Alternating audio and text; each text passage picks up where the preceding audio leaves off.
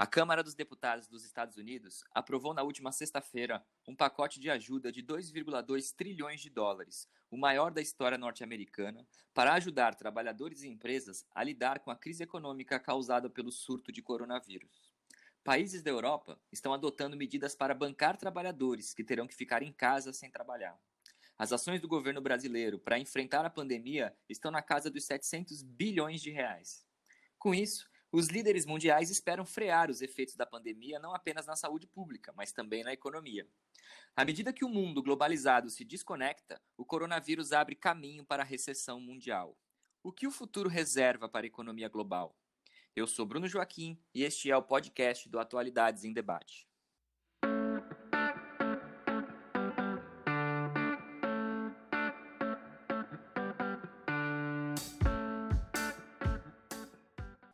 Olá, eu sou Bruno Joaquim, professor de Geografia, e você está ouvindo o programa número 2 do podcast Atualidades em Debate, um projeto do Colégio Jean Piaget. E no programa de hoje vamos discutir os impactos econômicos da pandemia do novo coronavírus no Brasil e no mundo. E para contribuir, contamos com a participação de sempre da nossa jornalista Marcela Ferraciu. Oi, pessoal, tudo bem? E também da jornalista Paula Freitas. Oi de novo, gente, tudo bem? E hoje a especialista convidada veio tratar do tema é a Vivian Esther de Souza. A Vivian é economista com especialização em economia internacional e mestrado em administração na área de economia das organizações pela FEA USP. É também professora de economia é, e graduação em relações internacionais e administração e atua também como delegada do Conselho Regional de Economia. Além disso, a Vivian é professora da FATEC, da Unisantos e professora do projeto de iniciação científica do Colégio Jean Piaget. Obrigado aí pelo convite para participar do podcast de vocês. Antes da gente começar, eu queria fazer um esclarecimento. Por razões óbvias, estamos gravando é, este programa, assim como foi o anterior, à distância. Estamos gravando remotamente pela internet. Então, isso já fica aí um, um um pedido prévio de desculpas para vocês, se tiver algum ruído, né, se tiver um cachorro latindo, um carro passando, né, uma internet que falha e uma palavrinha que sai um pouquinho cortada, é porque, por razões óbvias, está cada um na sua casinha, né, e a gente está gravando aqui à distância, eu, Marcela, Paula e a nossa convidada Vivian. É, eu que vou abrir as perguntas hoje. Eu queria saber, primeiro de tudo, né, o que é recessão econômica? Porque o coronavírus colocou a economia nessa direção? Bom, a, o que a gente chama de recessão econômica sempre é entendido como uma, uma forte queda na atividade econômica de um país, no conjunto das suas atividades econômicas. E a gente costuma utilizar como indicador da recessão o famoso produto interno bruto, PIB, né? Então, esse indicador normalmente ele é utilizado para caracterizar uma recessão econômica. Se esse indicador ao longo dos semestres, ele começar a mostrar que a atividade econômica está tendo uma queda na produção, ele vai começar a ter uma acumulação de um indicador negativo. No acumulado do ano, se o PIB de um país apresentar um indicador negativo, por exemplo, menos 3%, menos 1%, ou seja, uma queda do PIB naquele ano, significa que o país entrou em recessão econômica, que inclusive nós, o Brasil, passou aí recentemente por uma recessão entre os anos de 2015 e 2016, naquele período de crise econômica, em que o PIB brasileiro caiu entre 3,5%, 3,8% em 2016, 3,5% é, entre 2015 e 2016, e isso então caracterizou a recessão econômica. De lá para cá, o Brasil estagnou num crescimento do PIB de 1%. Com o coronavírus, todos os uh, institutos de pesquisa e os indicadores desse ano, que antes eram indicadores de crescimento do PIB, estão apontando, na verdade, que a economia mundial, mais a economia das principais, das principais nações, incluindo o Brasil, vai ter PIB. Inclusive, a projeção do PIB brasileiro é, já se espera aí uma queda de 4%. Então, é, é um cenário bastante é, preocupante diante desse, desse coronavírus, né?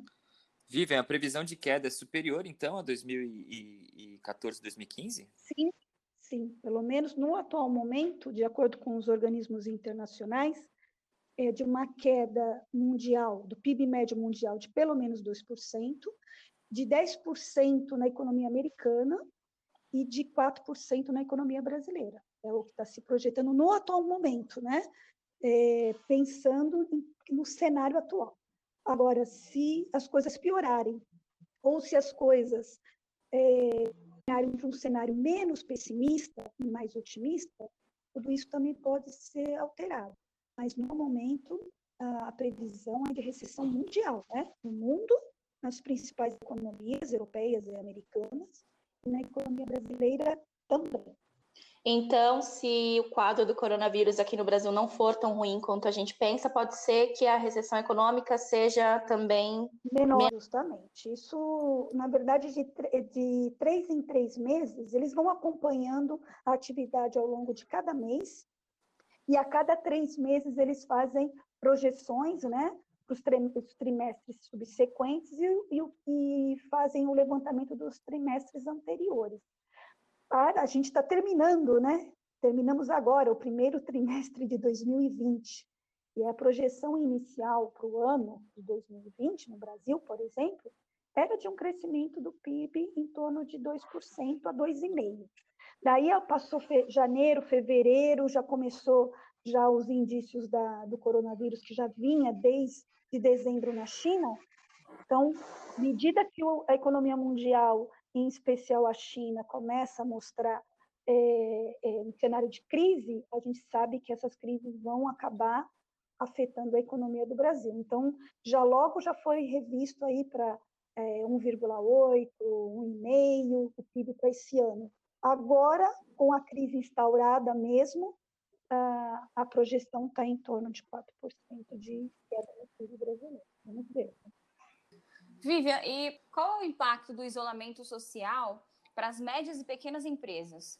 É, na verdade, como o Brasil é um país bastante é, heterogêneo, né? A gente tem assim várias atividades econômicas em diversos segmentos, cada região tem suas características. A gente também tem muita informalidade, muitos pequenos negócios uhum. que recentemente foram formalizados por meio do MEI, né? mas Sim. a gente tem, assim, é, a gente tem um, um, grupo de grandes empresas, médias empresas e pequenos negócios, pequenas empresas, que são as que mais empregam, na verdade. Né? E aí e elas dependem muito, que são muitos do setor de comércio, serviço. Então, o isolamento tem impacto direto sobre o mercado consumidor desses segmentos, dessas pequenas empresas. Se são empresas que atuam direto no varejo ou no atacado, de alguma maneira elas vão ser afetadas. E então elas foram as primeiras de, de que a gente sabe que na cadeia produtiva são mais frágeis e com o isolamento tem de imediato uma queda nas suas receitas, no seu faturamento. Né? Por isso, essa, essa corrida dos governos de, de apresentar programas uh, que tentem amenizar o impacto uh, desse isolamento social, retirada de consumidores, de pessoas das ruas. Você imagina um pequeno restaurante, uma pequena, uma pequena lanchonete, né, que faz o seu, seu caixa no dia a dia, vendendo, né, e comprando uhum. De repente, os seus clientes somem, né, é, porque estão em casa, ah, em isolamento, uh, vai ter de cara, assim, logo no primeiro mês, um, um efeito muito forte aí nas suas, uh, no seu caixa, de caixa. Né? E então, a consequência é... disso pode ser a consequência disso pode ser o crescimento ainda maior das taxas de desemprego no país? Bom, é, é, dentro daquela projeção que eu comentei de recessão, né, do Brasil entrar numa outra recessão e ter uma queda do PIB você vai ter automaticamente um crescimento do desemprego. E é claro, a gente já vai esperar um crescimento do desemprego, que bateu a casa de quase 15% com a recessão dos anos de 2015 e 2016. Uh, foi caindo conforme uh, posteriormente 2017 a 2019 mais recentemente, agora no último ano, o desemprego bateu a casa aí dos 11%, né? saiu dos 14,8% para 11%.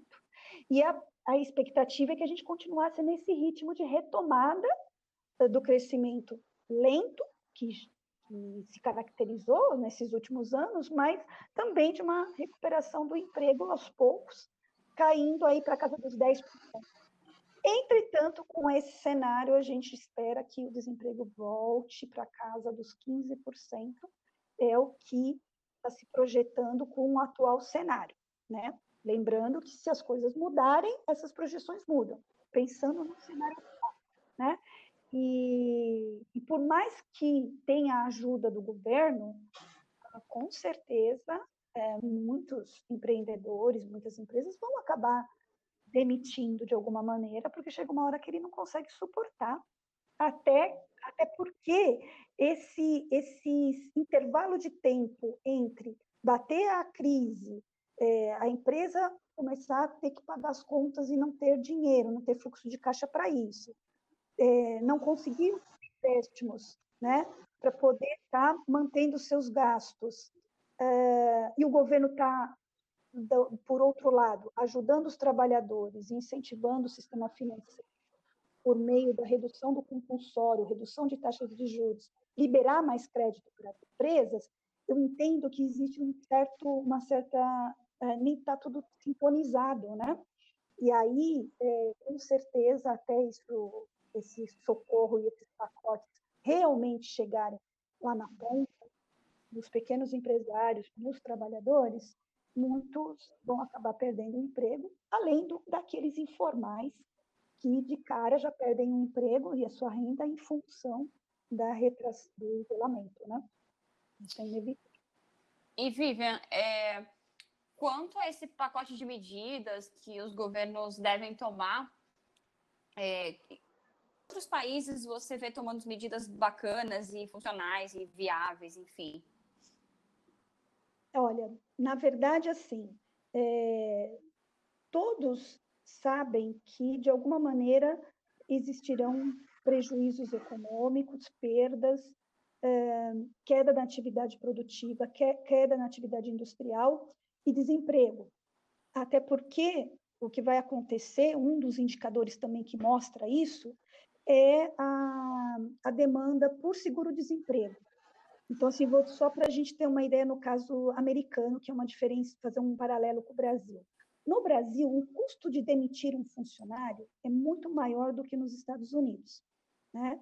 Então, lá, por exemplo, uh, com essa forte uh, crise, que lá está até pior do que aqui no Brasil, não sei se vocês viram os números no, nos Estados Unidos, né? uhum. né? Nos Estados Unidos já tem mais de 183 mil infectados, né, superando todos os outros países, e mais de 3.700 mortes. Né? Eles tiveram aí nesse período, nesse último mês, uh, mais de 3 milhões de pedidos de seguro-desemprego. Né? É, justamente porque lá essa dinâmica da, do mercado é diferente daqui. Aqui, o empregador vai demorar um pouco mais para querer demitir, ah, principalmente os empregos formais, porque o custo de demissão é muito alto. Né? É, tem multa de centos, solução de garantia, tem todos os proporcionais que você precisa pagar. Então, o governo está tentando negociar com as empresas de segurar um pouco essas demissões. E, e aí, então, por conta disso, a gente fica um pouco difícil de comparar Brasil e Estados Unidos, né? Reino Unido, porque justamente cada país tem uma dinâmica e uma legislação diferente.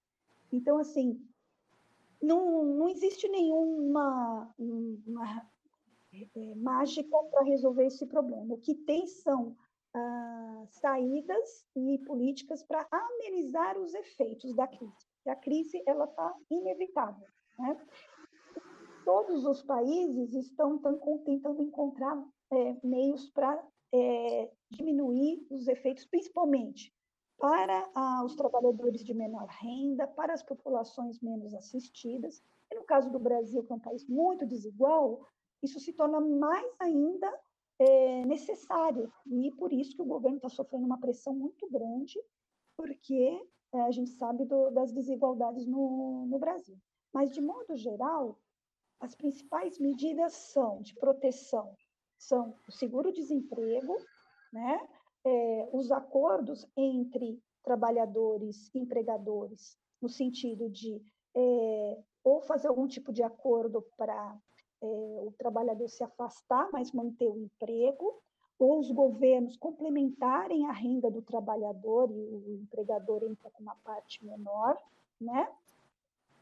E para uhum. aquelas pessoas que inevitavelmente vão perder o emprego, ou trabalham na informalidade, ou têm renda muito baixa, essas pessoas então receberiam um socorro do, dos governos. Então, assim, é, não tem governo no mundo que não está tendo que gastar muito, né? ou seja, que não vai ter que assumir gastos públicos fora do planejado e muitas vezes ampliar os seus, seus déficits públicos, que não, não estavam previstos, mas agora vai ter. Então, no caso do Brasil, por exemplo, a nossa previsão de déficit primário para esse ano era de 126 bilhões de reais, que estava previsto no, no orçamento aprovado pelo Congresso virou 350 bi de déficit. É, Vivian, diante disso tudo, a gente pode entender o seguinte, né, que a gente caminhava, né, a economia brasileira e parte da economia mundial caminhava cada vez mais, né, nos últimos anos,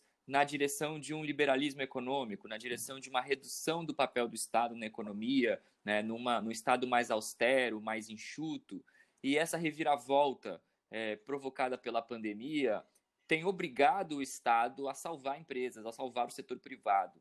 Né? É, a gente pode entender que há uma crise do próprio sistema de organização, uma própria crise do liberalismo?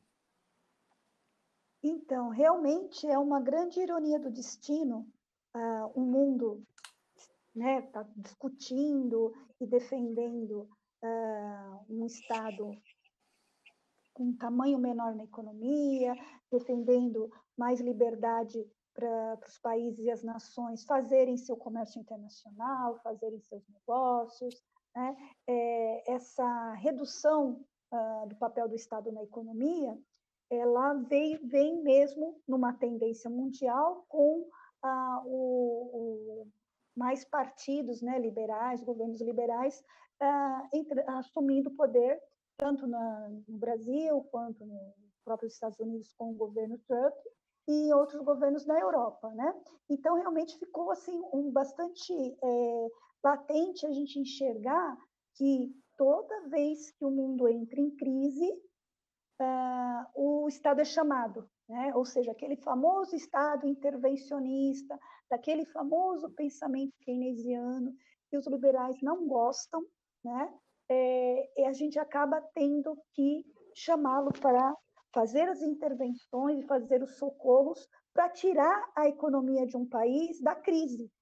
Por quê? Porque se você deixar a economia sozinha, é, buscar a retomada do crescimento e a, e a recuperação da economia via mercado, é, até mesmo a economia mais liberal ela acaba não conseguindo fazer isso. Inclusive, os próprios empresários chamam os governos e pedem socorro para os governos empresários e empresários grandes também, né? Então é uma grande ironia nesse sentido. Mas é, a história tem mostrado que é isso que acontece mesmo.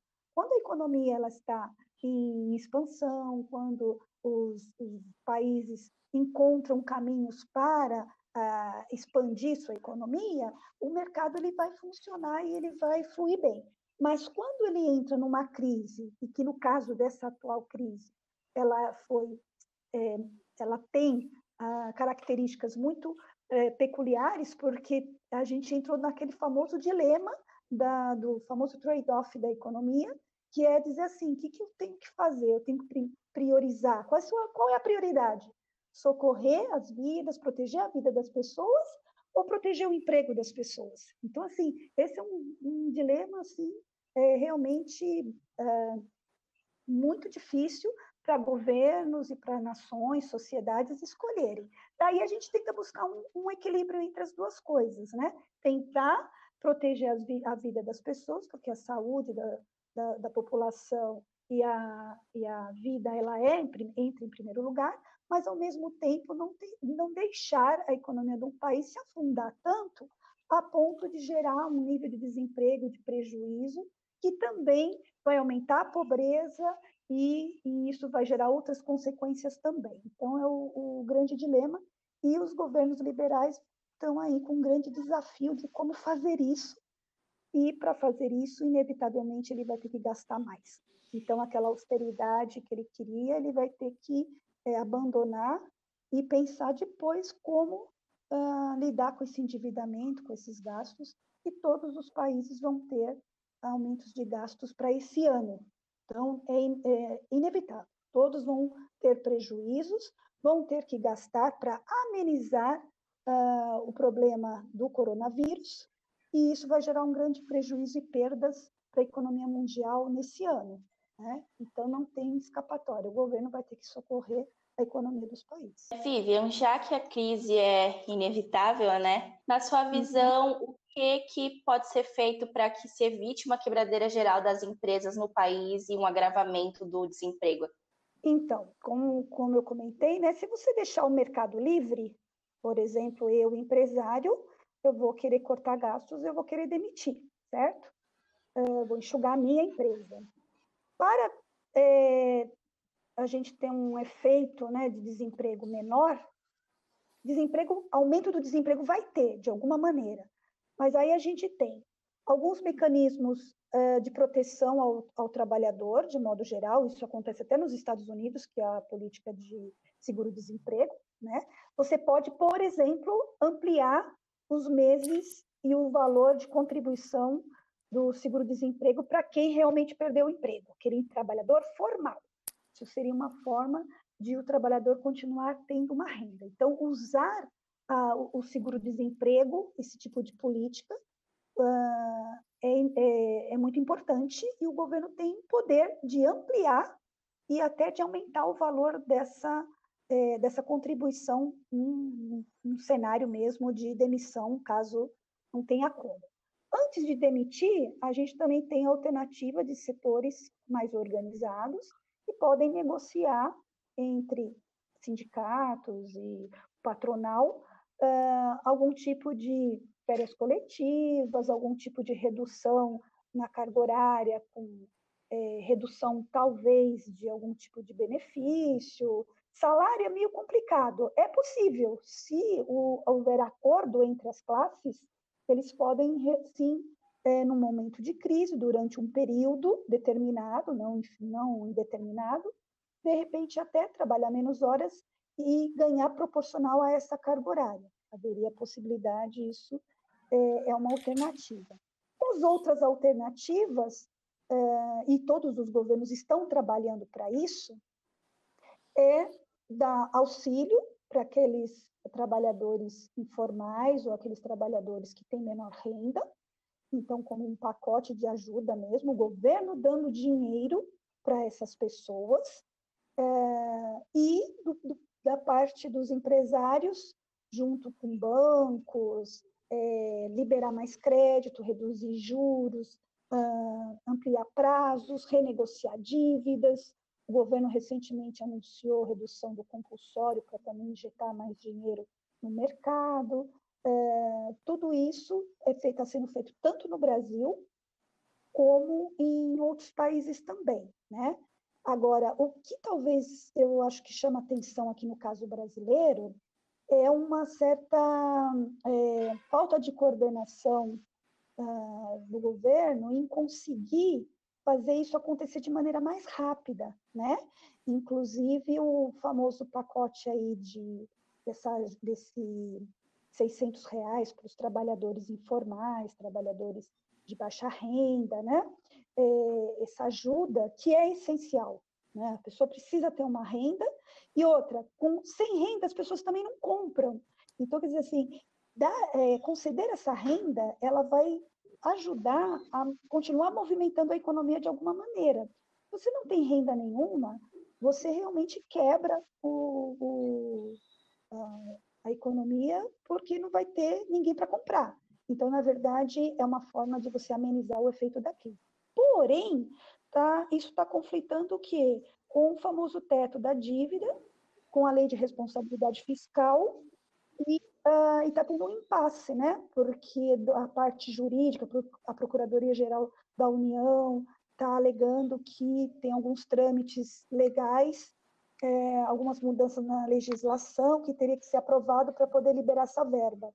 Já a outra ala de analistas entendem que a lei de responsabilidade fiscal ela abre espaço para, em casos de calamidade pública, você ampliar os gastos, o teto da dívida, sem isso gerar algum tipo de, é, de punição para o governo futuramente. Então, a gente está tendo, no caso específico do Brasil, um impasse nessa situação, então, está sendo anunciado o socorro, os pacotes, mas eles ainda não estão sendo liberados. Lembrando que a gente está falando. Só para complementar, tem o fundo de garantia, né? O fundo de garantia, que é aquela poupança do trabalhador, e que também o governo estuda, uh, só que ainda não foi confirmado, mas estuda ampliar, né? Não. Uhum. Eu só queria complementar que só para a gente datar essa fala, né? A gente está falando na quarta-feira, dia 1 de abril, né? Porque de repente amanhã é, esse pacote é definitivamente liberado, né? Chega de fato nos trabalhadores informais. Só para a gente datar, porque às vezes quem está ouvindo está ouvindo em outro dia da uhum. semana, né? Então acho que é importante. Justamente. Mas é... só para aí, aí não sei. Fala, pode falar. Não, pode continuar, por favor. Não, não, eu só queria depois poder atualizar aqui os dados é, saíram agora recentemente, agora mais recente dos dados do coronavírus, né? Saíram, mais de 240, estava 206, já passou das 240, e mais de 6 mil infectados aqui no Brasil, né? A, bem, a gente está um pouco no escuro em relação a isso ainda, né? Porque a gente não tem testes o suficientes, né? O suficiente, então. Sim, sim. Ah, então, é, essa crise, ela ela está é, levantando muitas questões e ela está sendo assim bastante peculiar no sentido que, se você comparar com a crise de 2008, né, também foi uma crise econômica mundial que afetou a economia de vários países, que estourou lá no mercado imobiliário americano com uma quebradeira de bancos, de empresas, contaminou a economia europeia, né? No Brasil, é, em alguns países chegou um pouco mais tarde, mas chegou. Né? Agora essa crise ela ela está sendo tão rápida, né? Os efeitos dela tá tão, são tão rápidos que você vê que o Brasil, justamente por ser um país desigual, ainda em estágio de desenvolvimento, o que, que acontece? Nós não temos testes suficientes para fazer. Então, você vê, mesmo que eu chegue num hospital com uh, sinais de febre, gripe, essas coisas, se eu não sou do grupo de risco, eu sou jovem, é, é, eu não vou fazer o exame, eu vou ser mandado para casa e esperar. Mas a gente não sabe se, se o vírus só vai realmente uh, levar a, a, a, óbito uma pessoa de, de mais de 60 anos. Pode também atingir jovens, já está começando a aparecer isso, né?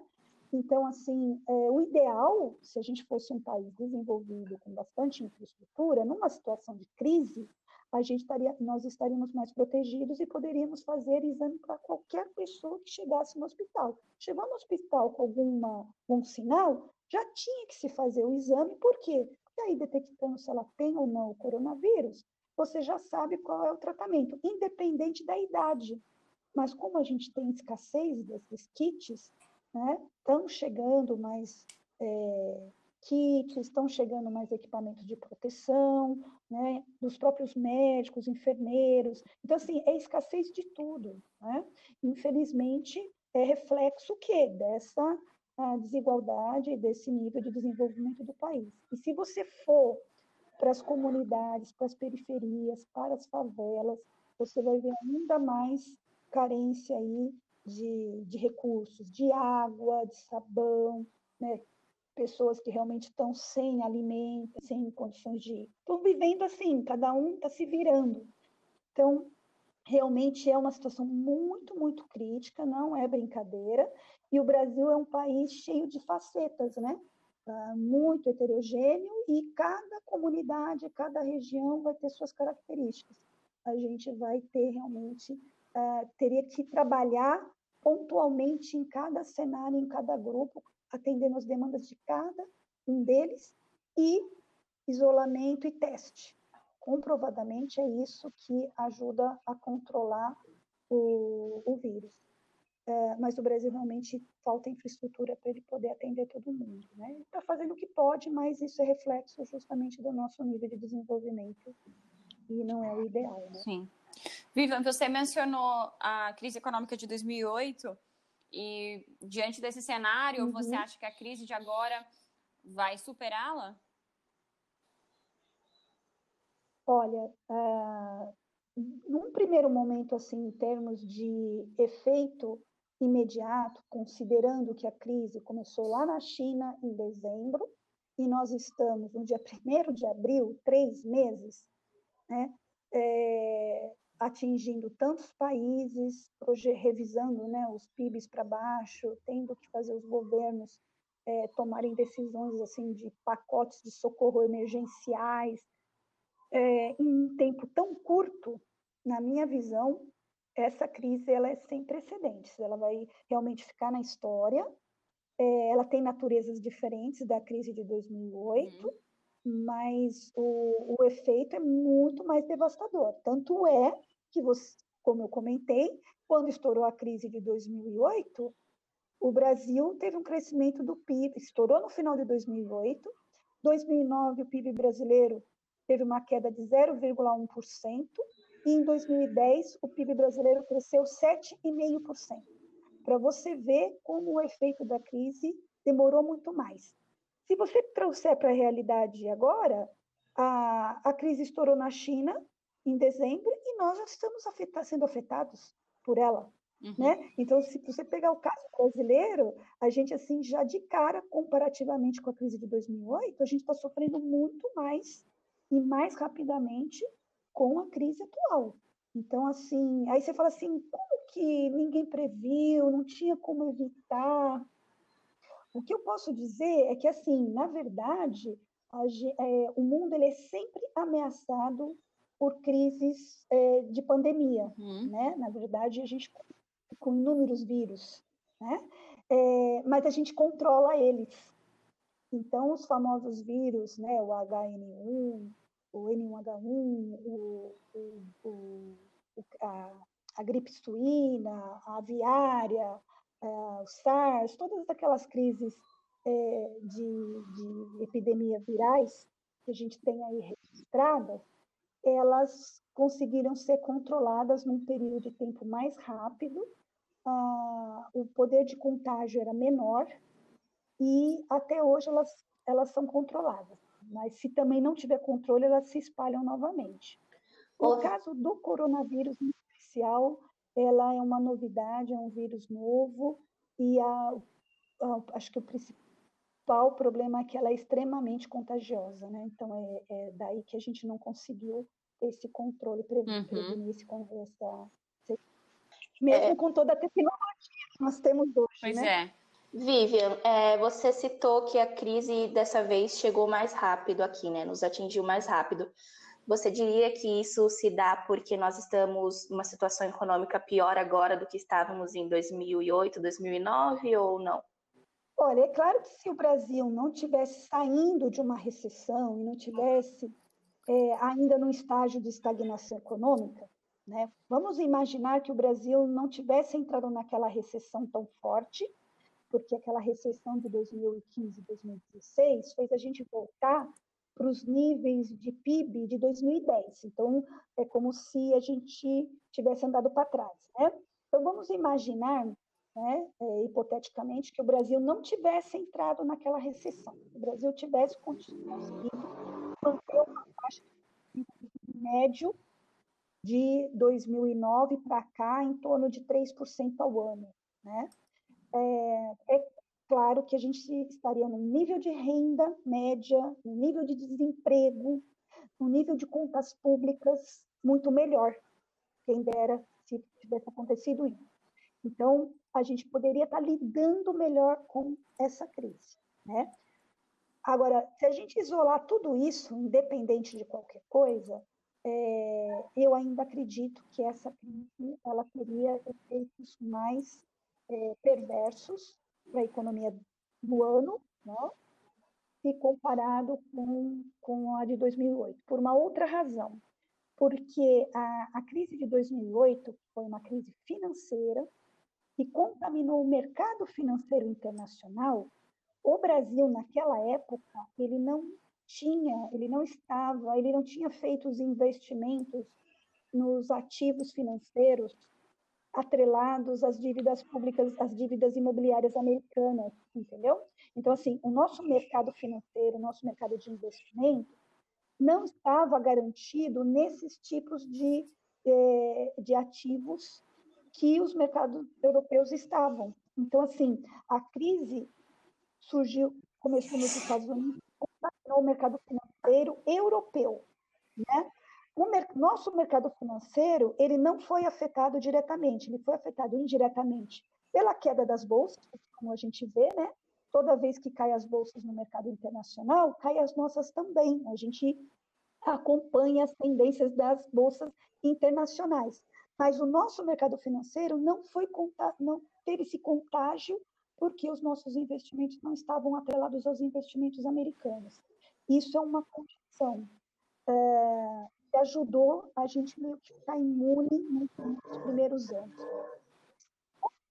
A economia brasileira acaba sendo afetada por duas coisas. Uma, por conta da queda da atividade econômica mundial, quer dizer, cai a demanda externa, cai as nossas exportações, cai o nosso PIB, né? e por conta da queda do preço das commodities no mercado internacional, que também acabou afetando a, a, a nossa economia, porque o Brasil depende da exportação, ou não depende, mas é, boa parte da economia brasileira, ela é, acompanha as exportações e, e receitas de exportação de acordo com os preços das commodities no mercado internacional. Como os preços naquela época do petróleo, do minério e de várias commodities caíram uh, a partir principalmente de 2013, né? Uh, a partir de mais precisamente em 2011 e 2015, os preços das commodities caíram. Então, nós também acabamos recebendo um efeito negativo da queda do preço das commodities internacionais, né? que anteriormente elas eram bem mais valorizadas. Então, teve esses dois efeitos: a queda da demanda internacional por conta da crise financeira do mundo desenvolvido, então a nossa economia também é afetada, e pela queda do preço das commodities internacionais. E aí, problemas de ordem doméstico aqui no Brasil, internamente, problemas de crise política, coisas que acabaram levando a sair do governo da Dilma e por aí vai, e a, e a entrada na recessão. Ô Vivian, pensando agora um pouquinho no futuro, é, como é que a gente pode pensar é, o futuro próximo, assim, né? Eu sei que os economistas estão sempre pressionados a fazerem previsões, né? E devem se irritar com isso.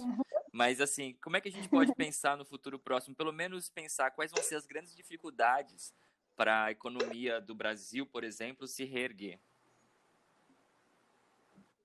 Bom, é, como eu comentei, né, quando começou o ano de 2020, ninguém estava projetando isso. Né? Agora a gente está inserido nessa crise e tem que pensar o que, que vai acontecer daqui para frente.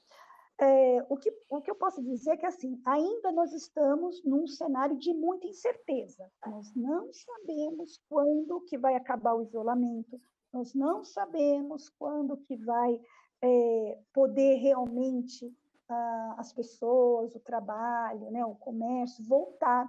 Né? A gente ainda está muito nessa incerteza. Isso já é um fator que impede a gente de fazer algum tipo de previsão. Mas, de qualquer maneira, que a gente vê é 2020 vai ser um ano de recessão econômica, ou no mínimo de queda da economia brasileira. Nós não vamos conseguir mais ter o crescimento que a gente tinha previsto no início do ano. Segundo, a gente tem um, outros problemas que são a, retomada das atividades escolares, né? a, atividade do calendário de várias outras é, setores de, de, programas de investimentos, leilões, é, várias coisas que estavam já agendadas e que foram todas suspensas. Nós temos o setor de aviação parado, nós temos o setor né, de turismo parado, nós temos o setor energético, né, por conta também da retração da atividade econômica, menos pessoas circulando, muita gente faz, trabalhando home office ou em casa, diminuiu o transporte, a, a movimentação de transporte, também houve uma queda no consumo de combustíveis. Então, a gente já está vendo o setor de postos, de, né, o setor de distribuição de combustíveis, postos de gasolina, já anunciando uma preocupação, porque com certeza também a receita desses setores vão cair. É, caindo a atividade econômica, os governos também arrecadam menos. Então, olha só o dilema: o governo precisa gastar mais, mas ele vai arrecadar menos. Então, o rombo das contas públicas vão aumentar inevitavelmente, mas por uma boa causa, que é a proteção da vida das pessoas.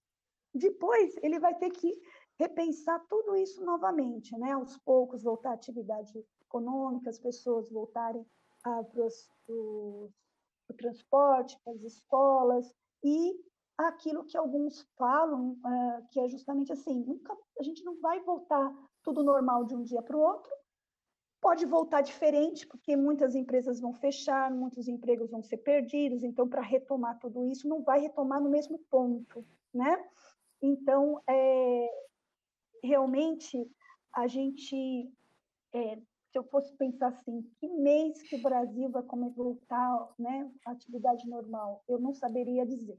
Aí você tem várias projeções. Os mais otimistas e que querem que a economia volte logo ativa, acredita que passando a Páscoa, mês de abril, né, já deve começar a voltar. Os mais é, pessimistas e mais cautelosos vão dizer lá, pelo menos lá para setembro, né? Então, é, a gente tem aí essas, esses vários cenários, né? Mas o cenário, é, cenário é de incerteza. Se tudo der certo, o Brasil controlar bem a, a pandemia e a gente passar do pico agora em abril, quem sabe maio, aos poucos, atividades voltam. Muito bem, Vivian. Toma tudo. Então, em setembro. É, Passamos agora para o nosso segundo bloco, o bloco de dicas culturais. E a gente pede para a nossa convidada de hoje, a Vivian, começar.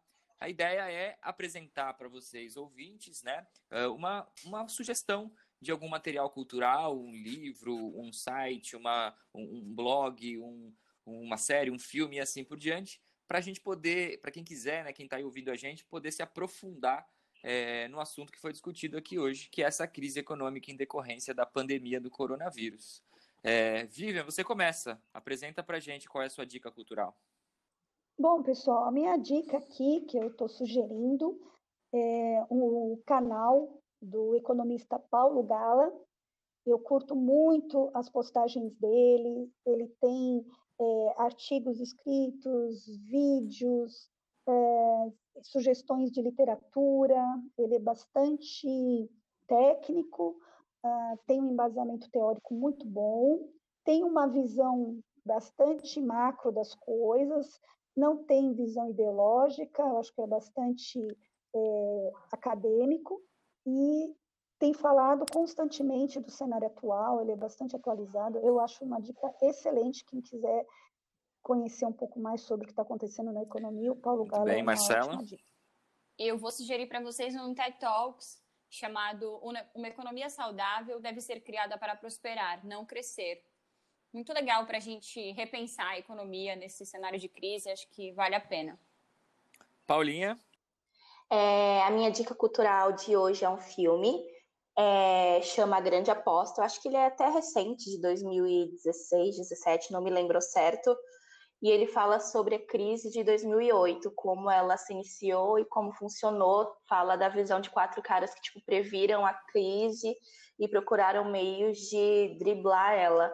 É bem legal, até porque eu era bem mais nova quando aconteceu, então eu não me lembro muito de como foi e eu acho que é legal para vocês também darem uma olhada em como Todos foi naquela nós época. Éramos... Ele tá no Netflix, né? Todos nós tá éramos, Netflix, éramos bem mais novos naquela época, com certeza. Ah, eu também não me lembro, eu não sei nem como foi. Eu acho que eu tinha. Não vamos, fa não vamos falar em. É, a minha dica cultural também é um canal no YouTube, eu vou seguir a Vivian. É um canal de um economista chamado Haroldo Torres. É um canal relativamente recente, mas eu acho assisti algumas coisas nas últimas semanas e tenho achado as análises desse economista bastante recente. O nome do canal é Economicamente, né? é Haroldo Torres, recomendo para vocês.